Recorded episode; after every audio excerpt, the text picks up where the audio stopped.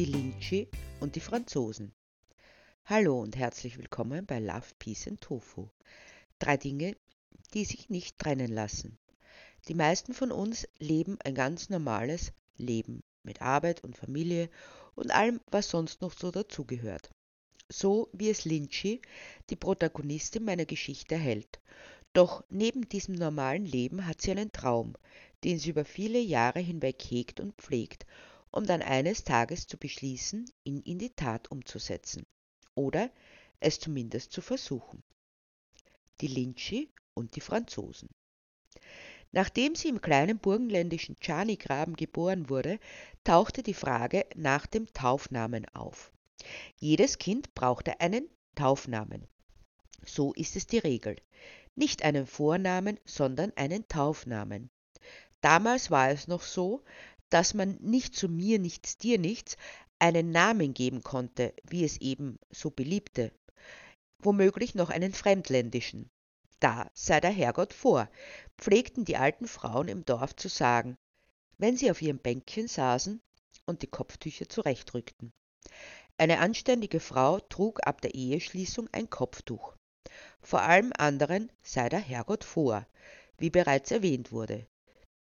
So oft wie dieser Satz wiederholt wurde, konnte man sich schon fragen, ob der Herrgott überhaupt noch für irgendetwas anderes Zeit hätte, als irgendwo vor zu sein. Andererseits würde das erklären, warum er bei anderen Dingen durch Nicht-Eingreifen und Desinteresse glänzte.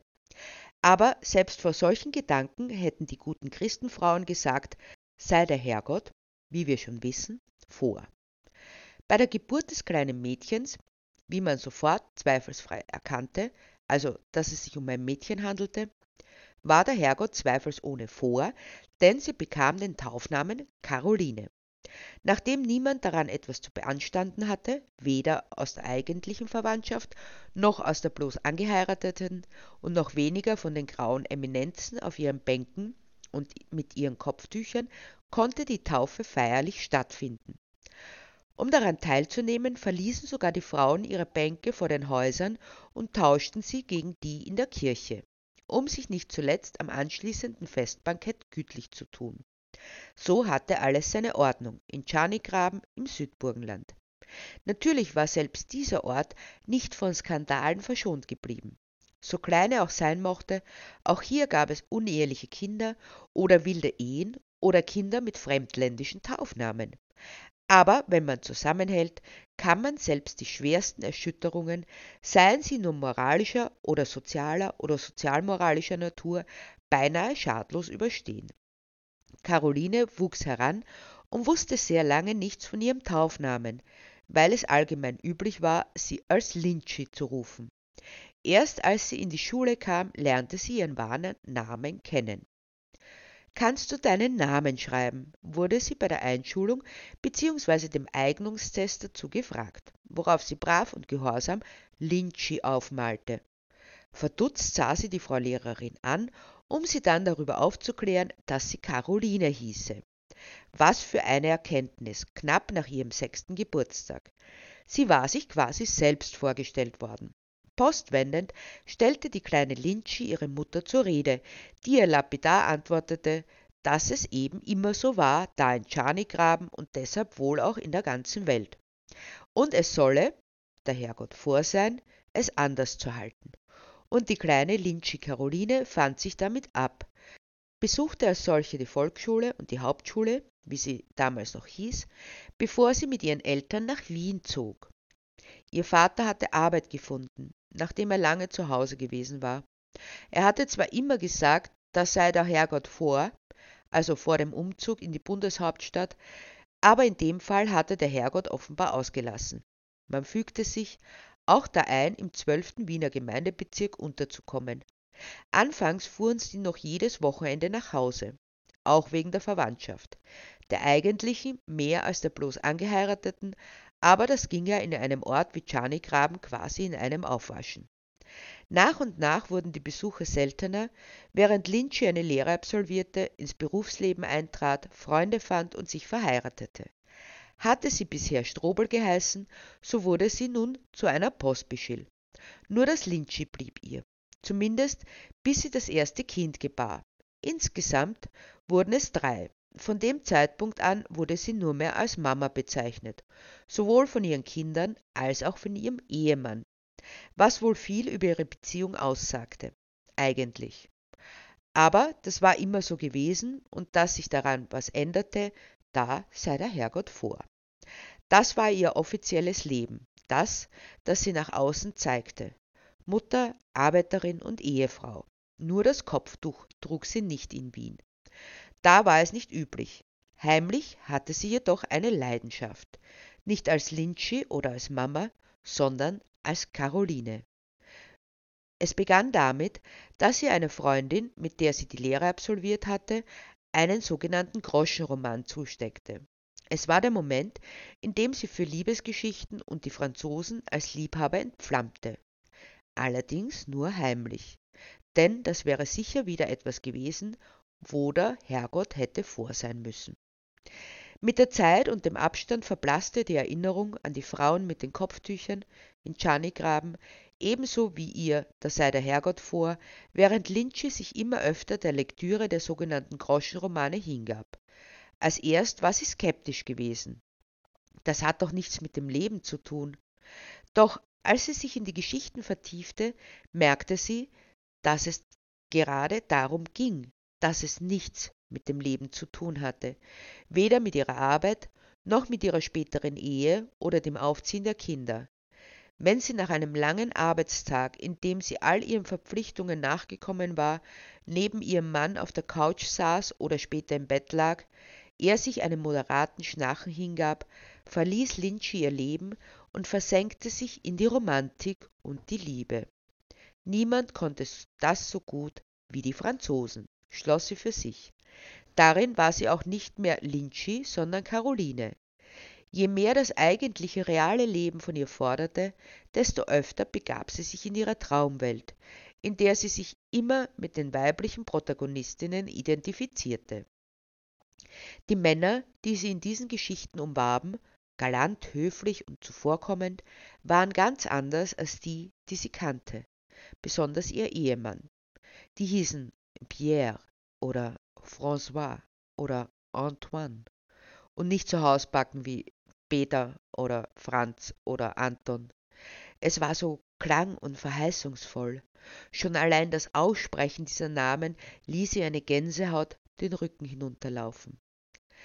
Das konnte doch nicht folgenlos bleiben und blieb es auch nicht. Besagter Pierre oder François oder Antoine war natürlich ein gut betuchter, wenn nicht gar adeliger Mann, der ein Lotterleben führte, bis er einer Frau begegnete, die zwar von einfacher Herkunft war, ausgezogen aus tristen Verhältnissen mit nichts als einem kleinen Bündel, aber ein gutes Herz hatte. Sie begegnen einander, verlieben sich ineinander, doch bevor sie das Happy End vor dem Traualtar genießen können, haben sie noch einige Hindernisse zu überwinden, vor allem die bösen Damen, die Pierre oder François oder Antoine in ihre Klauen bekommen wollten, gilt es zu beseitigen. Sie wollen natürlich nur sein Geld, sind intrigant und hinterlistig. Doch letztendlich werden sie entlarvt und der Märchenprinz entscheidet sich für das Aschenputtel. Am schönsten fand Lynchi immer die Szenen, in denen das arme Mädchen aus irgendeinem Grund in Ohnmacht fällt und ihr Galan sie postwendend auffängt. Wenn sie dann aus besagter Ohnmacht erwacht und erkennt, dass er die Situation nicht in unmoralischer Weise ausgenutzt hat, sondern sie vielmehr liebevoll umsorgt, dann weiß sie mit Sicherheit, dass er nur sie liebt. Dann folgt die Frage aller Fragen, willst du meine Frau werden? Und unter Freudentränen haucht sie ihr, ja. Und wie war es bei Lynchi gewesen? Eines Tages kam ihr zukünftiger Mann und meinte, dass es doch an der Zeit wäre zu heiraten, weil seine Mutter sagte, das geht so nicht. Also wurde geheiratet. Das war es dann. Der letzte schöne Tag, das weiße Brautkleid und eine teure Feier. Am nächsten Tag hatte der Alltag Einzug genommen, sich breit gemacht und war geblieben. Wie sehr sie sich doch danach sehnte, nur einmal aus diesem auszubrechen und in den starken Armen eines Pierre oder François oder Antoine zu liegen, gerettet und umsorgt, die sie behandelten wie die Prinzessin. Es würde auch schon genügen, am Arm eines dieser großgewachsenen, stattlichen, dunklen Männer mit den blauen Augen und dem strahlenden Lächeln an einer Avenue zu promenieren, angetan mit einem wunderschönen Kleid, passendem Täschchen, Schuhen und Hut.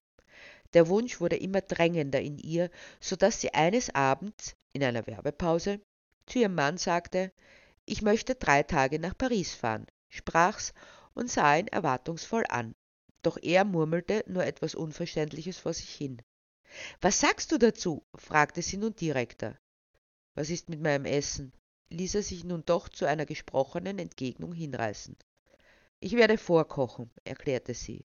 Damit war er sich zufrieden und wandte sich wieder dem Fernseher zu, denn die Werbepause war vorbei, während sich Lynchie in ihren Absichten bestätigt fühlte, ihrem Mann war sie sowieso völlig egal, solange es etwas zu essen gab. Deshalb saß sie wenige Tage später im Flugzeug nach Paris, überzeugt davon, dass Pierre sie bereits sehnlichst erwartete. Zur Not auch François oder Antoine.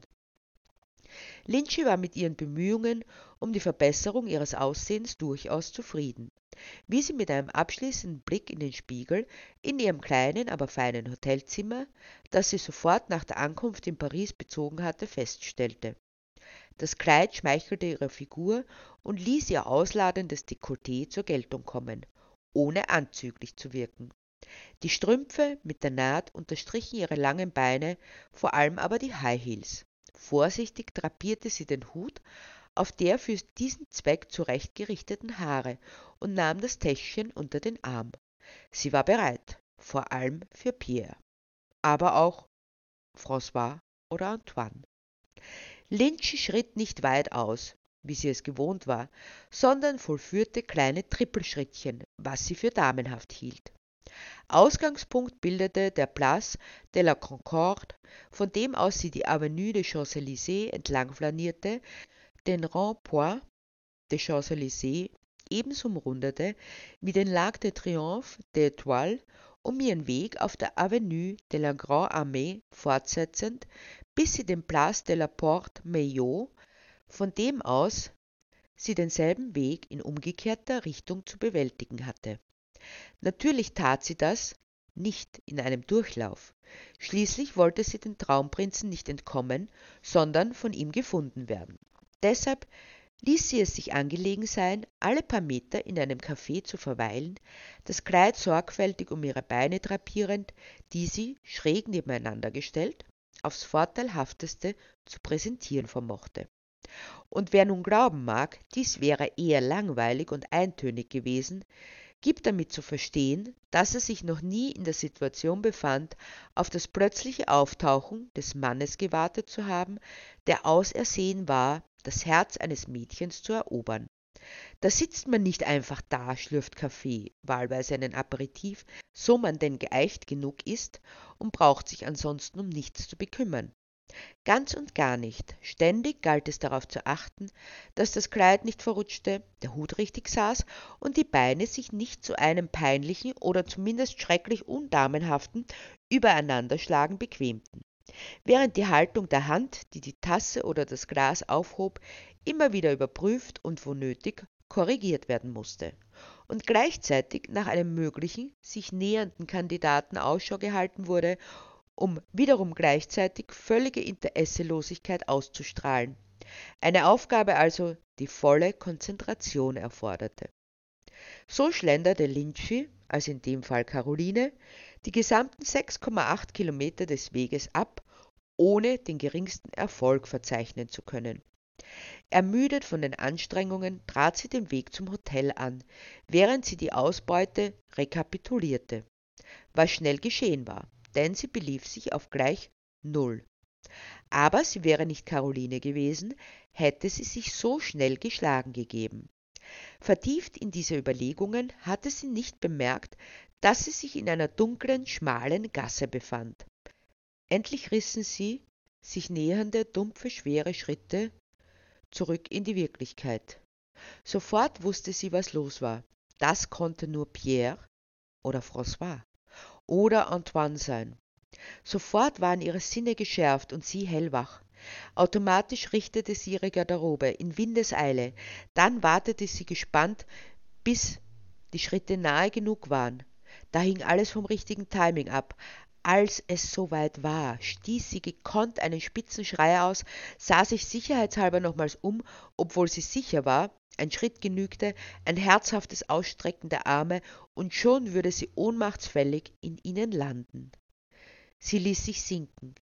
Doch statt mit den Armen ihres Traumprinzen machte sie die Bekanntschaft mit dem harten Pariser Kopfsteinpflaster. Dann schwanden ihr tatsächlich die Sinne. Das erste, was sie wahrnahm, als sie endlich wieder zu sich kam, war ein ihr wohlbekannter Bauch, dessen Stattlichkeit nicht zuletzt ihren Kochkünsten anzulasten war. Es war kein Pierre, schon gar kein François oder Antoine. Dennoch setzte sie sich auf und umarmte diesen Mann, den sie schon so lange kannte und dennoch völlig verkannt hatte. Sie wusste, dass Worte nicht seine Sache waren, aber was sollte er mehr tun, um seine Sorge um sie zu zeigen, als dass er offensichtlich hinterhergereist war. Romantik hin oder her, Franzosen da und dort, worauf es wirklich ankam im Leben, im echten Leben, das war die Banalität der Verlässlichkeit. Natürlich las sie auch weiterhin ihre Romane, denn ein bisschen träumen würde man wohl noch dürfen. Und sie bestand darauf, ab jetzt mit ihrem richtigen Namen angesprochen zu werden. Caroline. Lynches Traum hat sich nicht erfüllt. Aber sie hat erkannt, was wirklich zählt im Leben. Romantische Schwärmereien sind nett und sollen auch ihren Ort haben. Aber letztlich ist Verlässlichkeit und Konsequenz das, was uns trägt. Achtsamkeit und füreinander Dasein, auch wenn man es nicht immer sagt oder sagen muss. Eben Love, Peace and Tofu.